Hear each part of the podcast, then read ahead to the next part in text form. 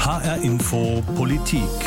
Das HR Sommerinterview. Heute mit Volker Bouffier. Hinter uns liegt ein Sommer, der seinesgleichen sucht, jedenfalls politisch. Von Sommerloch keine Spur, im Gegenteil. Mit Beginn der Sommerferien ging es Schlag auf Schlag. Neue NSU 2.0 Drohmails, neu bekannt gewordene polizeiliche Datenabfragen, Ermittlungspannen, der Innenminister unter Druck, der Landespolizeichef zurückgetreten.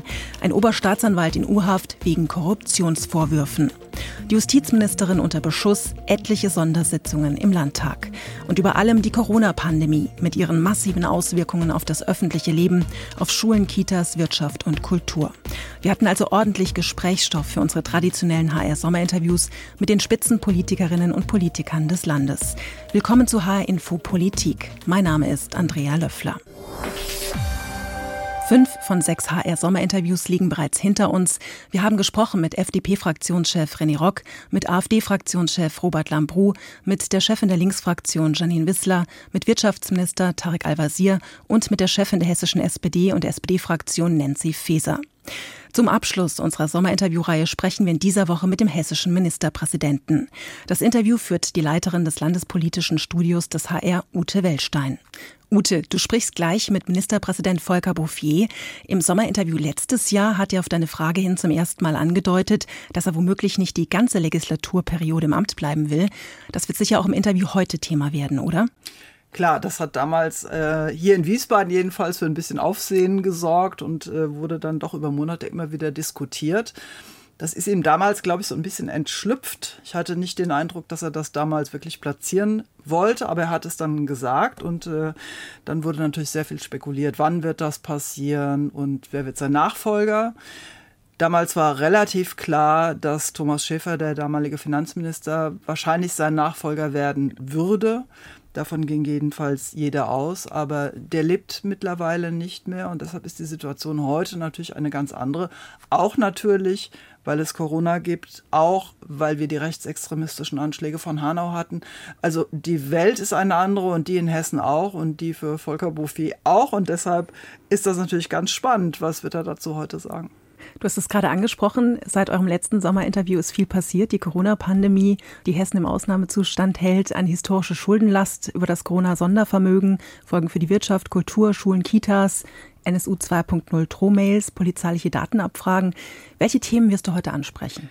Jeder, der ihn kennt, weiß, äh, er neigt nicht zu kurzen Antworten. Deshalb werden wir gar nicht all diese Themen ansprechen können. Da wird die Zeit nicht für reichen. Aber äh, alles, was mit Corona zu tun hat, beschäftigt dieses Land im Moment am meisten. Und mich interessiert tatsächlich, wie geht es denn jetzt weiter? Wir sind noch im Krisenmodus. Aber äh, wie lange wird das noch dauern? Und welche Folgen haben wir alle zu erwarten? Haben wir das Schlimmste schon hinter uns oder schon vor uns? Das wäre der Part, den ich gerne mit ihm abklopfen würde. Dann sind wir gespannt auf euer Gespräch und hören jetzt rein in das HR Sommerinterview mit Ministerpräsident Volker Bouffier auf der Burg Kleiberg bei Gießen. Ja, herzlich willkommen zum Sommerinterview des Hessischen Rundfunks. Heute mit Ministerpräsident Volker Bouffier. Guten Tag. Seien Sie gegrüßt. Sie haben uns vorgeschlagen, hier auf der ähm, Burg, Burg Kleiberg, ja. Kleiberg in Wettenberg das Interview zu führen. Warum? Was verbinden Sie hier mit dieser Burg? Also zum einen, das sieht man ja insbesondere, wenn man da oben auf dem Turm steht, man schaut hier weit ins Land. Und äh, es ist eine der ältesten Burgen in Hessen, die wir haben, mit einer bunten Geschichte. Und da unten ist Gießen, meine Heimatstadt. Wir haben auf der Seite von Gießen immer gewohnt. Und seit meiner Kindheit verbinde ich hier mit dieser Burg eine ganze Menge an Erinnerungen. Wir hatten viele Feiern hier, ich war oft hier. Und äh, das verbindet mich sehr mit diesem Platz hier. Und es ist auch, wie man so schön sagt, eine Art Landmark. Hier ist diese Region entstanden. Das ist so um 1000 gebaut worden, zigfach zerstört. Und eine Gräfin von Kleiberg hat auf der anderen Seite, da drüben sieht man jetzt nicht, ein Augustiner Chorherrenstift gegründet für Nonnen. Das ist der Schiffenberg. Das ist der zweite wichtige Punkt. Und dazwischen ist Gießen entstanden und der ganze Rest hier. Und insofern ist das ein Teil unserer Heimat, unserer Identität, aber bedeutet mir auch persönlich viel. Und ich kann sagen, es lohnt sich hierher zu kommen. Ja, auf alle Fälle. Es ist ein schöner Platz. Wollen wir über das Politische reden, Herr Bouffier? Sie haben äh, letztes Jahr in dem Sommerinterview, was wir geführt haben, angedeutet, dass Sie sich vielleicht vorzeitig zurückziehen könnten vom Amt des Ministerpräsidenten. Eigentlich sind Sie gewählt bis 2024. Sie haben dann aber gesagt, es spricht viel dafür, dass Sie vielleicht vorher aufhören. Jetzt ist in dem Jahr unheimlich viel passiert. Würden Sie immer noch sagen, es spricht viel dafür, dass Sie vorzeitig gehen? Also ich erinnere mich ja gut an unser letztes Gespräch. Ja. Ich habe damals gesagt, äh, das ist äh, durchaus nicht fernliegend oder sowas in der Art. Nun schön, das Jahr, das wir hinter uns haben, war hart in jeder Hinsicht. Und ich bin froh, dass ich äh, die Krebserkrankung überwunden habe und mit voller Kraft meine Arbeit machen kann. Und wir sind in einer Zeit, in der wir wirklich äh, voll gefordert sind. Und diese Arbeit will ich machen. Und äh, deshalb stellen sich die Fragen jetzt nicht. Die Frage war damals, wenn Sie einem Nachfolger den Start erleichtern wollen, dadurch, dass er schon Ministerpräsident ist. Damals dachten alle, Thomas Schäfer wird Ihr Nachfolger, der lebt jetzt nicht mehr. Hat sich dadurch die Situation für Sie so verändert? Nein, darüber wird zu, zu sprechen sein, wenn es an der Zeit ist. Aber jetzt ist nicht die Zeit. Aber die, äh, der Tod von Thomas Schäfer hat natürlich unglaublich uns alle beschäftigt und auch mich sehr persönlich. Das war ein Schock. Und äh, das bleibt auch. Und das bleibt ja nicht in den Kleidern hängen, was äh, wir alles erlebt haben im vergangenen Jahr. Und gerade der Tod äh, von Herrn Schäfer, dem ich ja nur auch persönlich sehr verbunden war, hat mich wie viele andere tief getroffen. Und äh, insofern, ja klar, das berührt nicht nur, sondern verändert auch vieles. Aber klare Antwort, äh, die Frage, müssen wir jetzt was ändern, die stellt sich nicht. Ich werde oft angesprochen, weil ja Leute wissen, dass ich sie manchmal treffe. Wir haben Herrn Bouffier im Fernsehen gesehen, er ist so schmal geworden. Geht es ihm denn gut? Das ja. werden Sie bestimmt auch oft gefragt. Ja, ja. Ist ja nicht schlecht, wenn man schmal ist. Ja. Es geht ja um die Gründe. Und äh, ich bin sehr, sehr dankbar, kann ich ja nicht anders sagen, äh, sehr dankbar, dass die Krebserkrankung nicht zurückgekommen ist und dass ich leistungsfähig bin. Und ich habe es aber nicht vergessen. Ich nehme es nicht für selbstverständlich. Und äh, insofern, ja, ich bin auch öfters angesprochen, ach, Sie sind so schmal geworden. Naja, mit der Zeit füllen sich auch die Backen wieder ein bisschen. Und ich will aber auch so bleiben, weil ich glaube, es ist ganz gut, äh, wenn man äh, in guter Fitness ist. Und da kann ich sagen, ja, mir geht's gut. In vier Wochen ist CDU-Parteitag. Da wird wieder ein Vorsitzender für zwei Jahre gewählt in Hessen. Das klingt so, als würden Sie wieder antreten.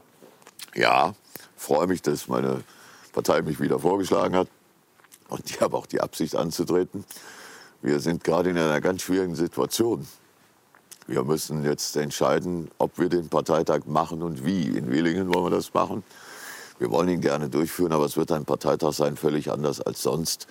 Äh, aufgrund der Corona-Umstände müssen wir das äh, vielleicht in mehreren Hallen machen und das Programm sehr zusammenstreichen. Aber ich glaube, das kann gelingen mit den Gegebenheiten vor Ort. Der Generalsekretär hat das alles mit dem Gesundheitsamt da besprochen. Also ich gehe mal davon aus, dass wir ihn machen. Und dann werden wir unsere Vorstandswahlen haben und ich werde mich erneut als äh, Parteivorsitzender bewerben. Und ich bin auch ganz zuversichtlich, dass Sie mich wählen. Also voller Schaffensdrang sind Sie. Ja.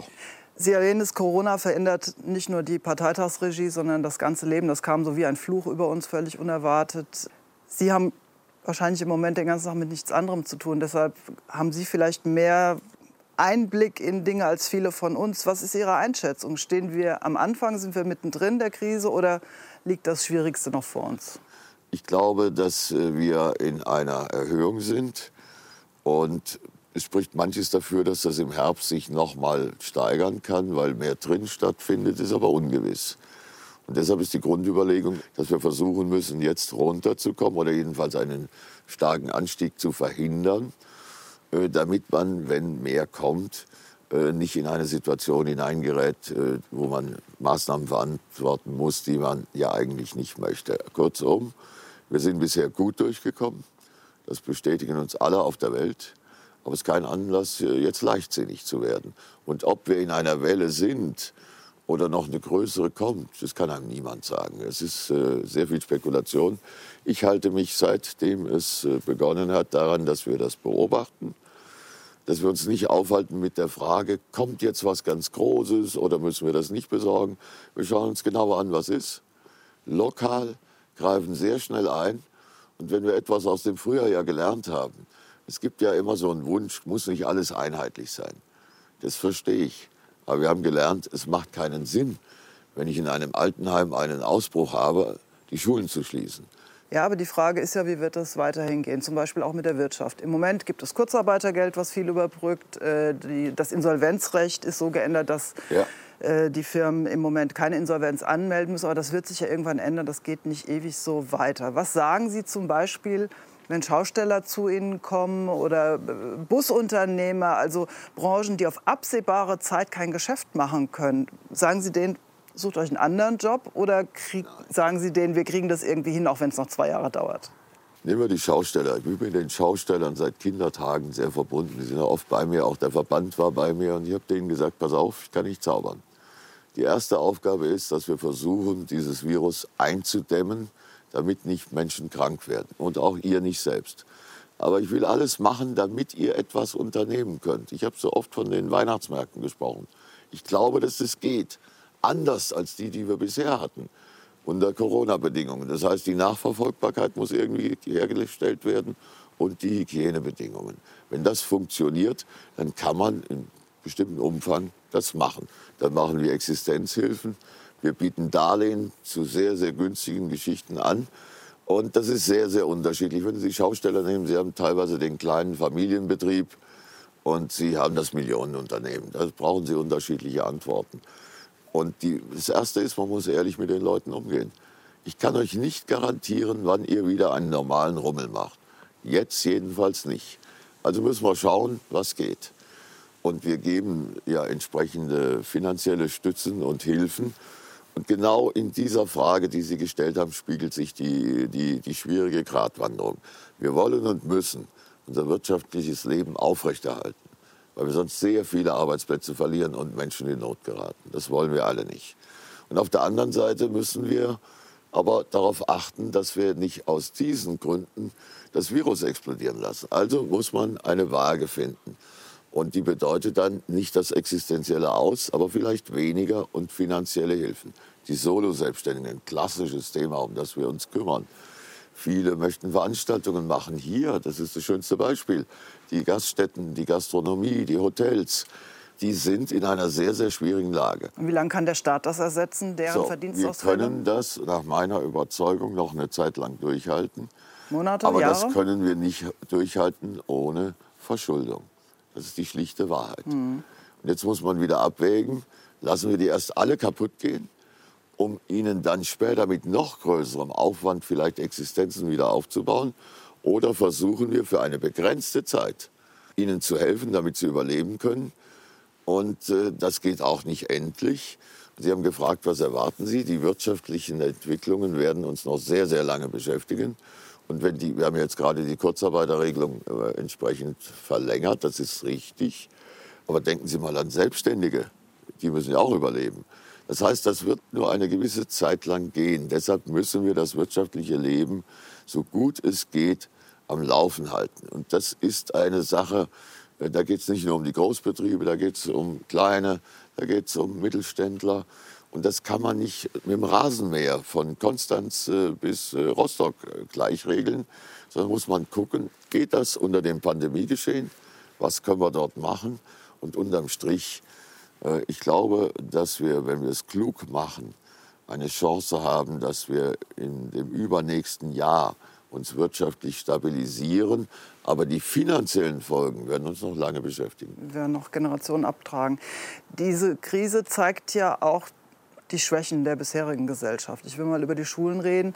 Äh, seit Jahren wird über die Notwendigkeit der digitalen Ausstattung der Schulen geredet. Und jetzt, äh, wo es gebraucht worden wäre, sieht man, Viele Lehrer sind gar nicht up-to-date. Äh, es gibt kein WLAN an den Schulen. Die Kinder haben keine genügende Ausstattung mit Laptops. Woran liegt das? Haben Sie da in der Vergangenheit Versäumnisse begangen und kriegen Sie das hin, dass das jetzt schneller in Ordnung gebracht wird, neben all dem Krisenmanagement, was im Moment passieren muss? Schauen Sie, man kann ja immer sagen, manches müsste besser, schneller gehen.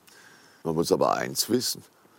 Bis zum März war niemand auf die Idee gekommen, dass wir Digitalunterricht machen sondern bis zum März war völlig unstreitig, wir machen Unterricht, Präsenzunterricht und die digitale Welt ergänzt das Ganze. Deshalb haben wir einen Digitalpakt geschlossen im Jahr zuvor. Bund, Länder, alle, Kommunen, die sind ja die Schulträger dafür zuständig, aber ist mal egal, wer zuständig ist. und haben auch relativ viel Geld aufgewandt, jetzt nochmal zur Ausstattung, zum Beispiel mit den Tablets. Gestern konnten Sie lesen eine Untersuchung von äh, einem großen Meinungsforschungsinstitut, ist auch veröffentlicht worden. Die haben die Eltern gefragt und die Schüler, was ist euch denn am meisten aufgefallen? Und was hat euch am meisten gestört? Am meisten haben die Schüler geantwortet, uns fehlt die Schule, weil wir unsere Kameraden und sonst nicht sehen. Das Thema Ausstattung mit Tablets war 10 Prozent. Wir sind jetzt mittlerweile durch. Aber wir haben auch das Problem, da wo sie kein richtiges WLAN haben, nützt ihnen das Tablet ja auch nichts. Das bauen wir aus, kann ich aber nicht über Nacht. Wir haben weite Teile, sind wir gut versorgt, aber es gibt auch Ecken, da müssen wir noch entsprechend. Eine Recherche des Hessischen Rundfunks hat herausgefunden, dass nur ein Fünftel aller Tablets bisher an die Schulen äh, ausgeliefert wurde. Das kann ich jetzt weder bestätigen noch beurteilen. Das kann sein, aber wir sind ununterbrochen dabei. Wir haben jetzt gerade noch mal beschlossen, wir legen noch mal 50 Millionen drauf zur Ausstattung. Aber was mir wichtig ist, mittlerweile scheint mir klar zu sein, viele erkennen jetzt auch, dass Schule mehr ist als nur Wissensvermittlung. Schule ist eine ganz wichtige Institution für soziale Kontakte, für Erziehung, für Entwicklung. Und deshalb ist völlig unstreitig unter allen Kollegen, das Wichtigste ist der Präsenzunterricht. Worauf ich hinaus wollte, ist, man hat ja seit Jahren erkannt, da muss was passieren in dem Bereich. Und es ist aber wenig passiert oder es ist zu langsam passiert aus der heutigen Sicht betrachtet. Was ist, wenn wir jetzt mal von der Schule weggehen, was ist so Ihre Lehre aus dieser ganzen Corona-Krise, was den strukturellen Wandel betrifft, was für die Zukunft jetzt dringend angepasst werden muss? Ja, meine Situation, die hatten wir noch nie. Folglich gehen wir vorsichtig um. Wir schauen, wie sind die Auswirkungen. Und wir rennen nicht schnell los, sondern bedenken es sehr. Und wir sind auch in der Lage zu sagen, eine Entscheidung muss revidiert werden, wenn sie sich nicht bewährt hat. Aber ich will auf einen Punkt mal hinweisen. Was wichtig ist, entscheiden Menschen ganz unterschiedlich. Für jemand, der in einem Altenheim seit zehn Wochen keinen Besuch mehr bekommen hat, hat er einen einzigen Wunsch, dass er vielleicht seine Kinder mal wieder sieht. Für die Menschen, die in Quarantäne sind, über die nicht wissen, wie es weitergeht, die haben einen einzigen Wunsch, dass sie ihren Arbeitsplatz nicht verlieren, dass ihre Familie beieinander bleibt. Und wenn sie das noch ein Stück weitermachen, wir müssen natürlich auch das soziale Leben, so gut es geht, aufrechterhalten. Warum gehen denn die Menschen auf den Sportplatz?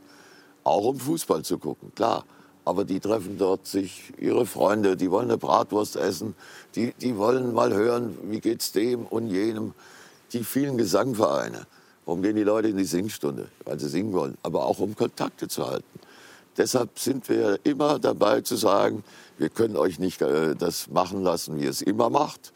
Aber es gibt vielleicht Formate, wie es gehen könnte. Und wir haben ja auch gelernt, es ist ja auch viel Fantasie frei geworden. Also eine ganze Menge haben neue Formate entdeckt und das kann uns auch, glaube ich, in der Zukunft ein ganzes Stück helfen. Vielen Dank, Herr Bouffier. Das war das HR-Sommerinterview mit Ministerpräsident Volker Bouffier auf der Burg Kleiberg bei Gießen. Und wie bei jedem Sommerinterview in diesem Jahr stellen wir den Politikerinnen und Politikern auch ihre Fragen, die sie uns jede Woche geschickt haben über unsere Homepage hrinforadio.de oder auch auf Facebook und Twitter. Jetzt also Ihre Fragen an Ministerpräsident Volker Bouffier, gestellt von der Leiterin des Landespolitischen Studios des HR, Ute Wellstein. Peter Dreier fragt, warum wird so wenig für selbstständige Musiker und die Veranstaltungsindustrie gemacht? Die hat es extrem schlimm erwischt und bessere Zeiten sind kaum in Sicht. Wir haben für diese Gruppe ein extra Programm. Das äh, kann ich jetzt in der kurzen Zeit nicht erklären. Aber ins Internet gehen, es ist Kunstwissenschaftsministerium, kann man schauen und runterladen, wie man dort Förderung erfährt. Ich weiß aber, das ist nur ein Teil, werden nicht alle von erfasst. Aber das haben wir gerade weiter ausgebaut. Und unter dem Stichwort Künstlersozialkasse, wir gehen weiter als die dort. Es bleibt trotzdem schwierig und in aller Offenheit, äh, ich kann niemandem jetzt versprechen, wann wieder Theater in größerem Umfang sind, wann Künstler wieder gebucht werden. Das ist deren eigentliches Problem, weil die Firmen und andere sagen, wir wissen nicht, ob wir Veranstaltungen mhm. machen können, also buchen wir auch keine Künstler. Also mein Tipp, äh, dort ins Internet reinzugehen, und äh, soweit es geht, äh, haben wir mit Existenzhilfen geholfen. Das äh, hilft nicht jedem. Und am Ende muss man sagen, wir haben gerade wieder darüber diskutiert, äh, wie wir es äh, machen können, leichter an existenzsichernde Maßnahmen zu kommen. Das ist nicht schön, aber sichert jetzt wenigstens mal die Existenz. Hier gibt es jemanden, der sich offenbar darüber ärgert, dass nicht alle Leute die Masken da tragen, wo sie sollten. Michael T. Binder fragt, warum gibt es durch die Ordnungsämter keine Maskenpflichtkontrollen in Supermärkten? Könnt ihr nicht oder wollt ihr nicht? Die Ordnungsämter, das sind äh, die Städte und Gemeinden. Und insofern muss ich generell sagen, das äh, ist keine Sache des Landes, sondern Städte und Gemeinden. Ich habe nicht den Eindruck, dass äh, die nicht wollen. Das kann glaube ich, kann man äh, zur Seite legen. Und ich weiß, dass es auch gemacht wird. Und ich weiß nicht, äh, wo der Hörer jetzt gerade zu Hause ist oder von welchem Supermarkt er spricht. Aber man muss natürlich auch sehen, die haben so viele Dinge jetzt, um die sie sich kümmern müssen, mhm. gleichzeitig äh, bei äh, schwierigen Personalverhältnissen, dass ich nur sagen kann, natürlich machen die Stichproben. Und mein Eindruck ist nicht, dass man es nicht will, sondern es ist letztlich von der Kapazität begrenzt. Aber wie gesagt, wenn ich genau weiß, wo, äh, dann kann ich auch mal nachhaken. Wenn er es hört, kann er ja noch mal schreiben. Dann fragt Yannick Marchand oder Marchand, weiß ich nicht genau, ob er französisch ausgesprochen wird, warum steht Hessen immer wieder im Fokus, wenn es um rechtsextreme Gewalt geht? Was möchten Sie dagegen tun? Ist Herr Beuth noch tragbar? Herr Beuth ist der Innenminister. Erstens, wir haben eine sehr gut funktionierende Sicherheitsarchitektur und wir haben gerade in jüngerer Zeit eine ganze Menge von Problemen. Und die darf man nicht kleinreden, die nehme ich auch sehr ernst. Aber es ist nicht nur Hessen. Haben wir gerade gestern gelernt. Zum Beispiel die Abfrage von Polizeicomputern gab es auch in Berlin, gab es auch in Hamburg. Macht die Sache nicht besser.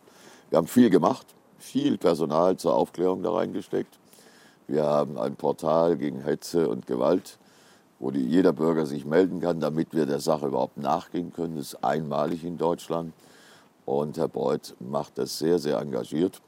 Es gehört zum politischen Leben, äh, dass das Gegenstand heftiger Debatte ist. Aber es bleibt dabei, wir unternehmen sehr viel und ich hoffe, dass auch gerade die Leute, die mit Drohmails unterwegs sind, dass man die fassen kann. Die allermeisten kann man nicht kriegen, weil sie im Darknet unterwegs sind und dieses Darknet so verschlüsselt ist, dass wir jedenfalls, wenn dort keine Fehler gemacht werden, in der Regel die Absender nicht erreichen. Das ist bedauerlich, aber wir werden mit allem, was wir können, weiter daran arbeiten und wir nehmen das sehr ernst. Es ist natürlich für viele schwer zu verstehen, warum das nicht funktioniert oder so lange dauert. Die äh, Justizministerin hat ja vor kurzem erklärt, die Spur, die sie verfolgt haben, endet in Moskau. Die Staatsanwaltschaft hat äh, ein Rechtshilfeversuch äh, nach äh, Russland geschickt. Da gibt es bisher keine Antwort. Und äh, das Darknet zeichnet sich ja dadurch aus, dass es zigfach verschlüsselt Vielleicht sitzt der Absender irgendwo in Afrika oder vielleicht auch wieder in Deutschland. Es geht über viele Stationen und es ist zurzeit für uns in der Regel nicht möglich, das nachzuverfolgen bei den Milliarden äh, Daten, die es dort gibt. Das äh, ist schlimm, aber es ist die Wahrheit. Nimmt aber nichts daran, dass wir es mit allem, was wir können und dürfen, versuchen. Manchmal gelingt es auch. Michael Mechthold sagt, wäre es nicht die Krönung ihrer Laufbahn, einen sehr blassen Bundespräsidenten zu ersetzen? das habe ich auch immer wieder gelesen. Ich bin gerne hessischer Ministerpräsident. Das hätte ich mir früher nie träumen lassen. Das kann man doch nicht planen. Das ergibt sich vielleicht. Ich äh, empfinde mit großer Dankbarkeit viel Vertrauen in der Bevölkerung. Und mir macht es auch Spaß. Und äh, ich finde, der Bundespräsident macht eine sehr gute Arbeit. Und die Frage stellt sich für mich jetzt wirklich nicht. Sagt Ministerpräsident Volker Bouffier auf Fragen unserer HR-Info-Hörerinnen und Hörer. Also Bundespräsident will er nicht mehr werden, Ute, haben wir gerade gehört. Mit dem Gedanken zu spielen, sein Amt als Ministerpräsident vorzeitig abzugeben, scheint aber auch nicht mehr. Das hat er ziemlich klar heute zum Ausdruck gebracht, finde ich. Und äh, das ist das Gegenteil dessen, was er vergangenes Jahr geäußert hat. Also er wirkt wie jemand, der voller Tatendrang ist. Er hat sichtlich Freude an seiner Aufgabe und am Erklären seiner Politik und hat dann auch klar gesagt, erstmal ist das kein Thema mehr für ihn. Gut, jetzt dauert seine reguläre Amtszeit auch nicht mehr allzu lange. Da stellt sich auch aus diesem Grund bereits die Frage nach einem möglichen Nachfolger. Da gibt es ja einige Namen, über die spekuliert wird, darunter auch der des Innenministers Peter Beuth. Jedenfalls bevor das Gewitter mit neuen NSU 2.0 Drohmails, neuen Polizeiabfragen und dem Video von Polizeigewalt in Sachsenhausen über die Innenpolitik hereinbrach. Ihm hat er heute demonstrativ den Rücken gestärkt. Kann man daraus irgendetwas herauslesen, wohin die Reise gehen könnte? Oder ist das typische Bouffiersche Loyalität? Also die hessische CDU und auch diese Regierung hat eine hohe Loyalität zu ihren Ministern. Deshalb war das jetzt heute überhaupt nicht überraschend. Das hat er auch in den vergangenen Tagen gemacht. Er war selber mal Innenminister, weiß, wie sehr man da unter Druck geraten kann. Daraus würde ich überhaupt nichts ableiten, was seine Nachfolge betrifft. Nein, die Situation ist tatsächlich eine andere als vor einem Jahr, wo es einen relativ klaren Nachfolger gab. Jetzt gibt es mehrere Namen, die gehandelt werden, ob es Innenminister Beuth ist, Finanzminister Boddenberg. Es wird auch der Kanzleramtsminister Helge Braun seit neuestem immer wieder mal erwähnt. Es gibt den klaren Nachfolger für Ministerpräsident Bouffier in der hessischen CDU im Moment nicht. Und das ist eine ungewöhnliche Situation. Das äh, war früher eigentlich immer deutlich. Als Roland Koch Ministerpräsident war, war klar, Bouffier wird ihm irgendwann folgen. Deshalb ist die Lage tatsächlich etwas schwieriger verworrener und ich würde im Moment äh, noch keine Wette abgeben wollen, wer das jemals werden wird. Das wäre dann schon mal eine Frage für die HR-Sommerinterviews im nächsten Jahr oder vielleicht wissen wir dann ja auch schon mehr. Das war H-Info Politik, das HR-Sommerinterview mit Ministerpräsident Volker Bouffier und der Leiterin des Landespolitischen Studios des HR, Ute Wellstein. Diese Sendung finden Sie auch als Podcast auf hrinforadio.de und in der ARD-Audiothek im Channel Politik. Mein Name ist Andrea Löffler.